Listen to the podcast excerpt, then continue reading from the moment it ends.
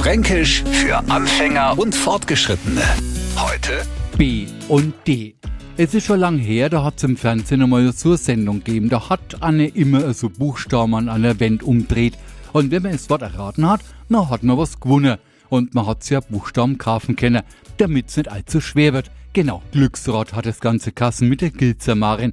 Ich weiß aber warum, weil die Macher von der Sendung Glück gehabt haben, wenn jetzt kein Franke dabei war. Ich kaufe ein B und schon erscheint überall ein B wie Buggel. Eigentlich wollte man aber ein B wie Petra.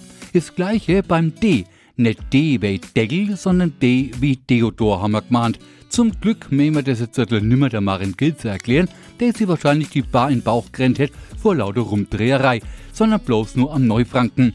Wir Franken kennen kein P und T. Bei uns heißt das P hat das B und das T hat das D.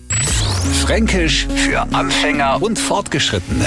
Täglich neu auf Radio F und alle Folgen als Podcast auf radiof.de.